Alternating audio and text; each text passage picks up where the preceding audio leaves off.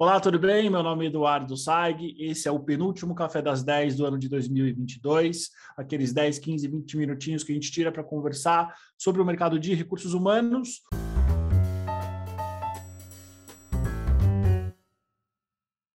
Hoje, conforme a gente fez ano passado, vamos fazer uma retrospectiva das posições do mercado de RH. E para isso trouxe Renata Sotero, minha consultora, braço direito esquerdo, trabalha comigo todos os dias na Elliott. Rê, tudo bem? Como é que você está? Olá, Edu, olá a todos. Prazer estar aqui de novo e nesse tema importante agora de fazer uma retrospectiva, né, sobre esse ano tão intenso. Exatamente. Vamos lá, Rê, vamos começar. Rê, é, para você, quais foram as percepções do mercado de recursos humanos desse ano de 2021?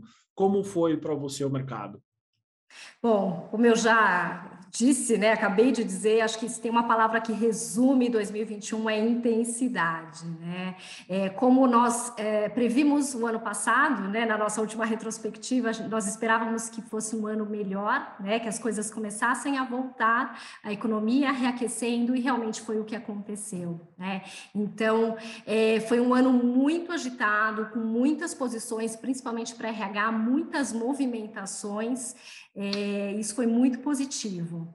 É, eu tive não só a mesma percepção, mas a gente sentiu na pele esse mercado realmente quente. E eu acho que o que mais me, me chamou atenção foram posições novas e posições de fato que não vieram de demissões ou não vieram de movimentações internas, foram realmente crescimento das empresas. E para mim, pelo menos a percepção que eu tive de mercado durante todo esse ano foi realmente uma consequência da pandemia que ela forçou as empresas basicamente a adentrarem no mercado da economia digital. E aí tem muita empresa que de fato é, não só planejou, mas teve precisou de tempo para implantar as mudanças. Eu acho que essas mudanças ainda elas não estão completas.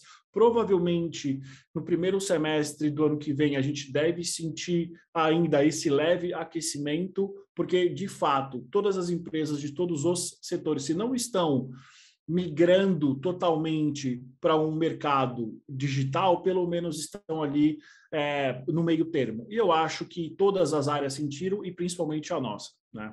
Com certeza. E tem um ponto bem interessante do que a gente é, observa 2020, como era um cenário muito ainda nebuloso, a gente não tinha vacina, né? tudo era muito incerto. Nós vivemos uma juniorização de algumas posições no mercado, o que em 2021 a gente já vê o oposto, né? Nós estamos trabalhando níveis mais altos de posições. Exatamente eu senti isso, foi basicamente o mesmo cenário entre 2015 e 2016, que o Brasil teve uma crise econômica grave. Grande parte das empresas fizeram exatamente o que elas fizeram esse ano em 2015 e 2016. No momento de insegurança, elas acabam optando por soluções eventualmente mais baratas para conduzir o que eles chamam de dia a dia, as atividades operacionais. Só que, diferentemente de, desse período passado, de 2020 para 2021, a gente conseguiu ter uma visibilidade dessa crise muito mais rápido. E eu acho que a gente teve uma juniorização, foi muito menor, muito menos impactante, e agora é exatamente o que você disse. A gente está tendo, talvez não uma seniorização, que eu acho que não é o termo mais, mais correto, mas as empresas estão optando por perfis que já chegam com uma solução pronta ou muito próximo disso. Né? Uhum. É, que já comecem rodando e continuando e trazendo é, soluções novas, né? Um Exatamente. olhar já mais estratégico, né? Que é o que precisa para que a economia continue rodando. Exatamente. E Rê, dentro do que você trabalhou esse ano, quais foram as áreas mais demandadas pelas empresas? Eu não sei se faz sentido a gente colocar nível e nem talvez cargo, porque eu acho que isso varia demais, mas dentro dos principais subsistemas de recursos humanos, o que, que você viu esse ano? É, eu acho que quando você fala de nível e cargo, já é um pouco disso que a gente trouxe, né? Já a gente trazendo é, níveis maiores. Então, em termos de áreas, né? Eu acho que talent acquisition, sem dúvida nenhuma, é eternamente. É, eu acho que desde 2019 a gente vê essa essa busca por talent antes de 2020 era um talent não tão especializado, mas de 2020 para cá, Tech Recruiter com certeza deve estar entre as, a, as 10 áreas e as 10 posições mais divulgadas, com certeza. Que, que é uma tendência né, que vai continuar nos próximos anos, sem dúvida. Né? E aí, um, né, só um ganchinho ali para esse tipo de, né, para esses profissionais, eles precisam se especializar cada vez mais, eles precisam desenvolver um olhar mais estratégico dentro da área de tecnologia. Né? Isso vai ser super importante. É, além de talent, a gente tem o business partner também voltando, papel, né? voltando, voltando é. com força. É, o business partner, para quem não é do mercado, foi uma posição bastante demandada até 2017, 2018. Desde então, foi, foi uma posição, foi uma atuação que veio perdendo força e agora ele volta com força total.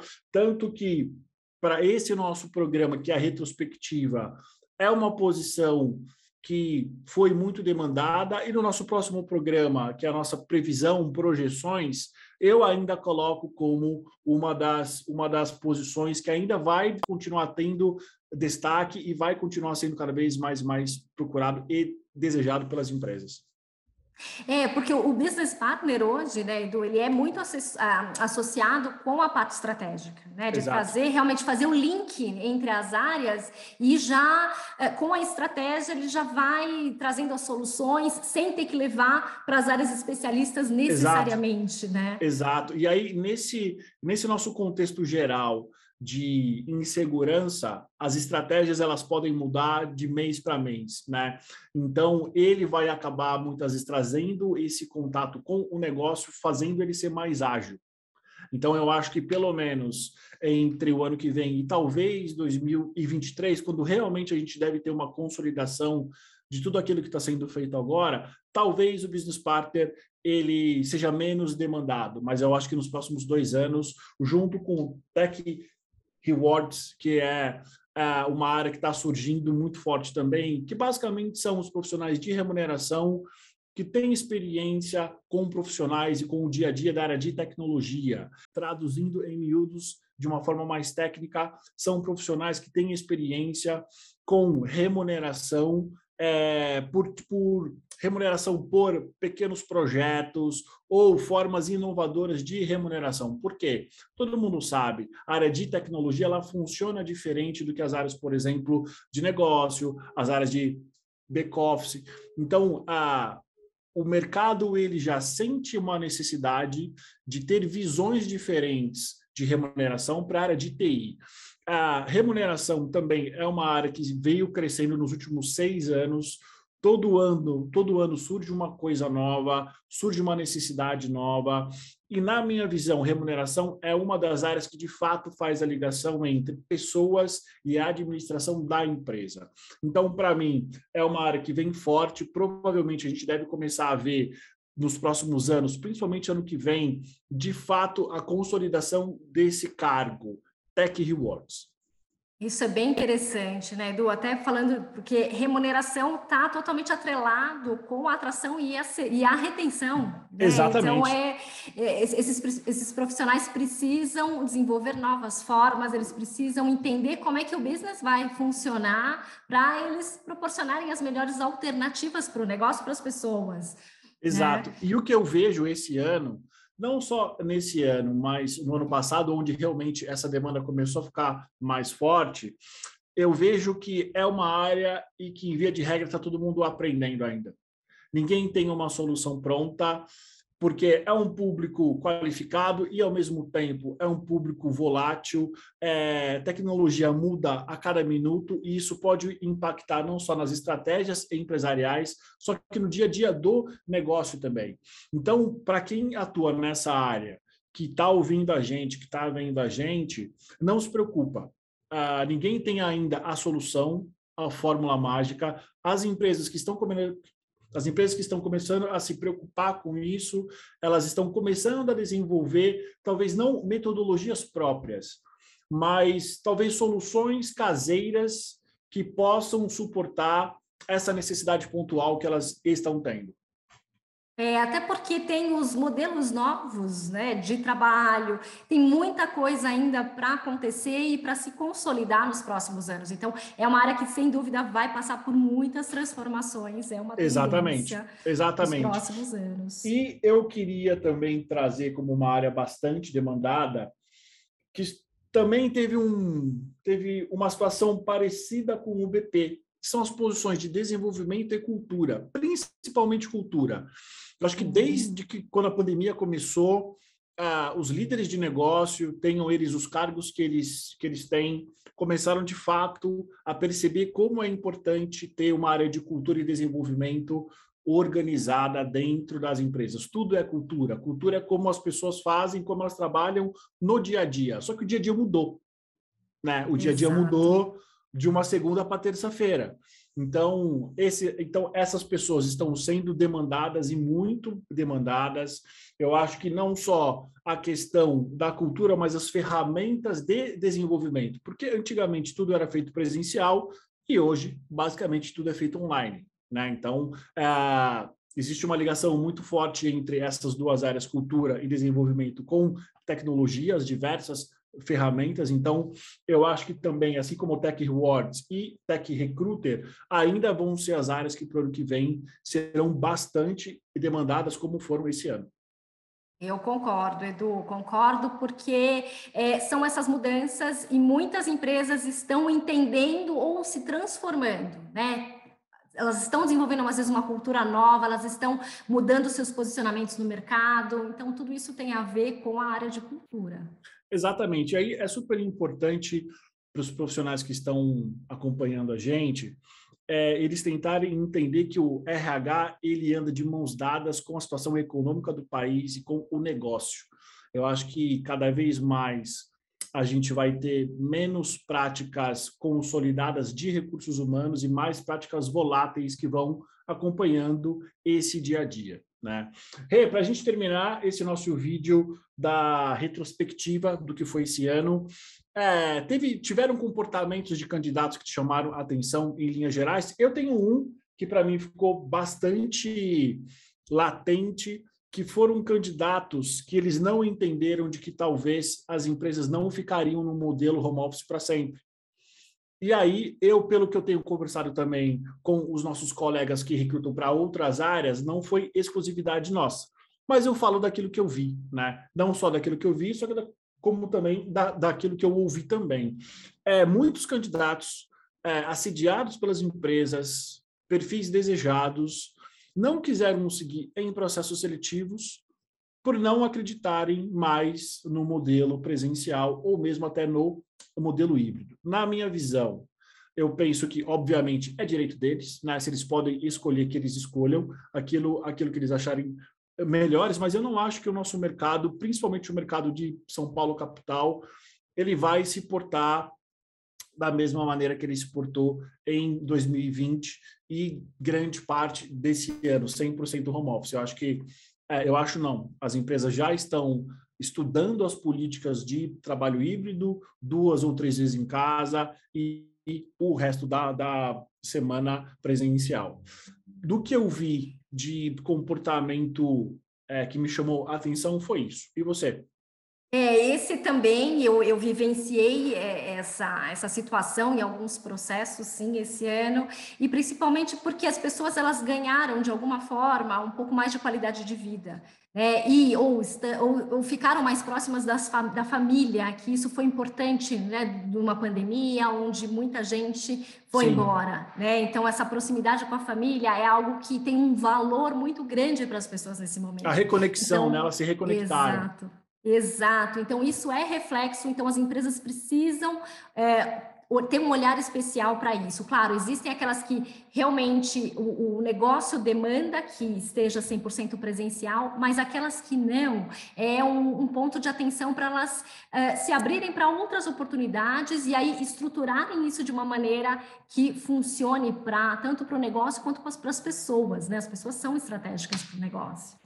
Então, isso é um ponto interessante. E aí, um outro ponto, falando dos candidatos ainda, me chamou muita atenção, Edu, porque ainda é, existe uma forma, né? Às vezes os candidatos ainda não é, sabem se portar numa entrevista por vídeo. Né? Então, assim, olhando uh, o nosso contexto, que a gente não, você não tem mais que fazer um deslocamento para ir até o escritório da empresa para fazer a entrevista, o online ele substituiu, pelo menos por enquanto, essa, esse contato presencial. Então, a entrevista por vídeo ela acontece da mesma forma como se fosse presencial. Então, Exatamente, ela candidato... tem o mesmo peso, tem a mesma importância, é uma entrevista, querendo ou não talvez por mais rápida que ela seja, por mais descontraída, ela tem uma, uma razão de ser. Né? Exato. Então, assim, é importante que os candidatos se preparem desde a da conexão da internet, do local. Às vezes pode aparecer um gatinho que pulou na mesa, pode, Acontece. mas assim, Acontece, mas assim, crie situações para evitar né, essas interrupções, né, para que não tire atenção, porque aquela entrevista pode ser tudo ou nada, né, ali no vídeo. Então, o discurso bem estruturado, é, a imagem, né, se preparar toda, toda postura, tudo isso é fundamental e eu notei muitos processos, muitos candidatos não preparados, né, para o momento da entrevista, né, e quando, principalmente quando você fala com o recrutador, às vezes que é uma consultoria, é, o candidato está sendo mapeado para diversos pra segmentos, diversas exatamente, e às vezes o candidato não tem essa percepção, então isso é super importante. É, eu acho que isso foi mais uma mais uma consequência clara de todo esse momento que nós vivemos. É, a questão é, da saúde mental provavelmente deve ter um pouco a ver também da gente. É, isso foi muito comum ano passado. Eu ouvi muitos relatos das pessoas dizendo que os dias parecem iguais. E muitas vezes as pessoas acabam levando isso para um lado muito extremo de talvez esquecer que existem alguns protocolos sociais que devem ser seguidos, né? Querendo ou não, como eu falei, por mais descontraída, por mais aberta e por mais acolhedora que seja uma entrevista, ela é uma entrevista que tem uma razão protocolar de ser. Né? Então, Exatamente. Então, está tudo sendo avaliado. É claro, Muitas vezes tem uma criança, tem um filho, tem um parente que abre a porta, que cruza atrás, ou mesmo cruza até na frente, tem o gatinho, tem o vizinho. É, esse ano, por exemplo, eu tenho um vizinho meu que ele ficou seis meses em obra, então eu tive que muitas vezes interromper as entrevistas porque realmente não dava é, para eu conseguir ouvir e nem para o candidato é, me ouvir, né? Então, uhum. É, tudo isso a gente ponto... foi mudando.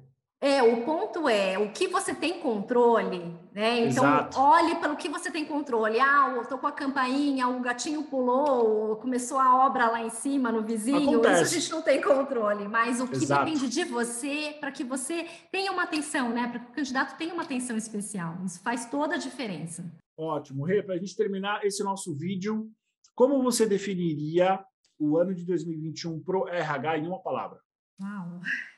Nossa, me pegou Deixei, de surpresa, me pegou de surpresa, surpresa, porque é muito, nossa, foi tanta coisa. Eu acho que o, nossa, talvez intensidade, mudança, vou botar duas palavras. Tá.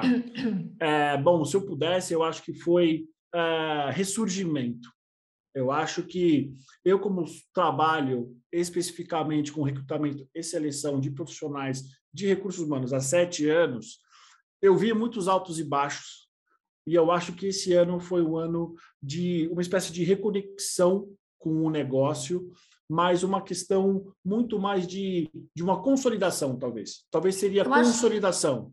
Acho, eu acho que consolidação vem o ano que vem, Edu. Você acha? Eu acho, que, eu acho. Eu acho que começou no passado. Eu acho que grande parte dos profissionais que trabalharam em empresas no ano passado e tiveram essa participação na mudança quase que do dia para a noite de casa, do, do escritório para casa, eles começaram um movimento que talvez ano que vem possa ser a consolidação, mas eu vejo muita coisa hoje. Então, eu fico talvez entre consolidação e talvez uma reconexão.